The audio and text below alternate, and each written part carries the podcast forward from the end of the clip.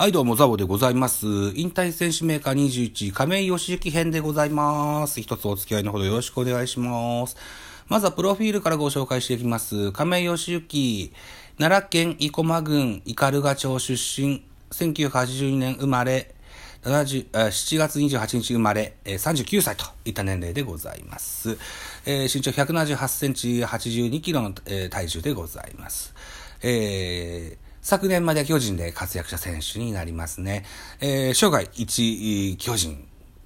で活躍してくださいました。通算成績1413試合出場、4157打数、1069安打、101本塁打、462打点、61盗塁、通算障害打率が2割5分7厘の数字が残ってございます。2009年には WBC にも出場いたしまして、えー、2試合に出場、1打数1安打になってます。WBC のことはまた後で、えー、語りたいかというふうに思っております。えー、獲得タイトル2009年にはゴールデングラブ賞、2009年日本シリーズ最優秀選手、2014年交流戦 MVP、2019年日本シリーズ関東賞といった形になっております。背番号遍歴です。えー、2005年から2006年まで背番号25、そして2007年から2008年までが背番号35、そして2009年から昨年2021年までが背番号9、そして2022年今年から背番号79と、今年からはあ一軍外野守備走塁コーチに就任といった形になっておりますと。板亀義之さんの引退選手名鑑本編スタートでございます。高校は上宮大使、投手として甲子園に出場をいたしました。大学は中央大学です。内野手、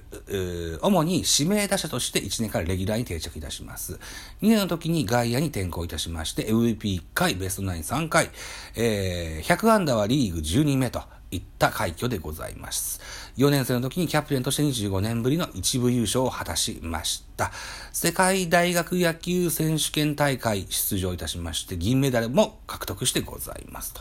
はい、いったところで、2004年、ドラフト40名で巨人から指名を受けまして、えー、入団することになります。同期の同チームのチームメイトで言いますと、同期指名ですね、の選手で言いますと、野間口、それから東野俊などがいらっしゃいます。他球団に目を移しますと、オリックス、金子千尋、阪神、能見敦、楽天、市場、日本ハム、ダルビッシュ有、マイケル中村、西武、涌井、片岡の安などがいますと。えーと、そして、えー、2005年からえー、プロ野球選手としての生活がスタートいたします。まずは2軍ですね。2軍で3割2分ホームラン10本、6盗塁という成績を収めます。えー、2005年のシーズン終盤には1軍に昇格いたしまして、初安打初打点、は、えー、出してございます。2005年オフには結婚いたしました。2006年開幕戦対ベイスターズ戦8番ライトで開幕スタメン出場3打数2安打4打点と。えー、この年の6月29日、対ベイスターズ戦、山口俊からプロ入り初本塁打を放ちます。しかし一軍出場は65試合にとどまりまして、打率は2割6厘。えー、2007年、えー、ロッテから、イ・スンヨプが加入でございます。この時にイ・スンヨプがつけてた背番号25を譲る形となりまして、亀井選手は背番号35に変わります。亀井選手自身は1番バッターとして期待されましたが、振るわず25試合の出場にとどまります。オフには高橋由伸と沖縄で自主トレをするようになったのもこの時期です。2008年、開幕6試合目にスタメン出場、対中日戦で川上健信から1番高橋由伸、2番亀井、3番小笠原で3者連続ホーム塁打を放ちます。ね、えー、このシーズン通じまして、基本的には谷、鈴木、清水、矢野などとレギュラー争いをしまして、日本シリーズも出場いたしましたと。えー、同年オフ、清水隆之、えー、移籍ということになりまして、空いた背番号9、これを亀井選手がつけることになります。この背番号9、引退までつけることになりました。2009年 WBC に出場いたしました。一度のキャッチボール相手と揶揄されますが、1打数1安打、えー、世界一に貢献いたしました。えー、亀井義行選手、規定打席に達成したことのないような選手がですよ、WBC、日本代表に呼ぶっていうのはどうなんだって声も多かったんですけども、当時の高城コーチがその高い守備力を評価いたしまして、強く推薦したというふうに聞いてございます。2009年4月25日、対中日戦、岩瀬からですね、代打逆転サヨナラスリーランを放ちまして、以降は投手の左右に関わらず、レギュラーに定着していきます。一寸翼の不調もあり、5番に固定されることも多くなっていましたし、一塁につくことも多く増えてきますと。この2009年は25本塁打達成。日本ハムとの日本シリーズでは最優秀選手も選ばれまして、日本一に貢献いたします。U26NPB 代表対大学日本代表なんていうゲームもありまして、そこのゲームにもオーバーエイジ枠で出場いたします。日韓クラブチャンピオンシップにも出場いたしました。大忙しの亀井さん。ね、WBC から始まってということで、ずいぶん長いこと野球やったシーズンになりました。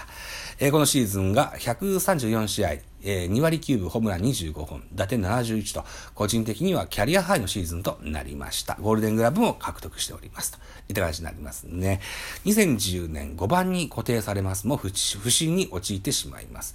怪我ですとか、あるいはルーキーの長野久義、この台頭もありまして、出場試合が激減していきます。あこのシーズンオフには、サードにチャレンジするために、オーストラリアンリーグにも参加することになりました。2011年、登録を外野から内野に変更。えー、開幕スタメンは新外国人のライアル選手に譲りますもライアルを含む複数の選手やの不審や怪我もございまして、出場機会増えます。レフト、センター、ライト、ファースト、サードを守り、1、2、6、7、8番を打つ、亀井選手ですが、レギュラー定着とはいきませんでした。2012年、ベイスターズから村田修一を獲得いたしまして、えー、亀井は外野に再コンバートとなりました。えー、5月2日対広島戦自身の守備のミスで敗北いたしまして、原監督からね、見苦しいと、一晩中寝ないで反省してほしいと、痛烈な批判を受けることになってしまいます。がですね、翌日に汚名返上の決勝本塁打を放ち、涙のヒーローインタビューなんてこともありました。2012年はですね、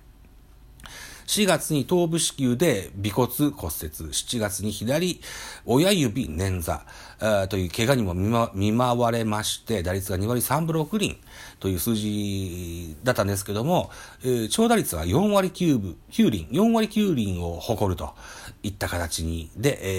えー、おと思う数字も残っております。はい。えー、日本シリーズ、アジアシリーズも制覇しまして、巨人はね、制覇しまして、えー、これに貢献もいたしました。2013年から登録名を吉行漢字変えます。えー、っと、正義の義に行くからですね、えー、善行、吉足の善行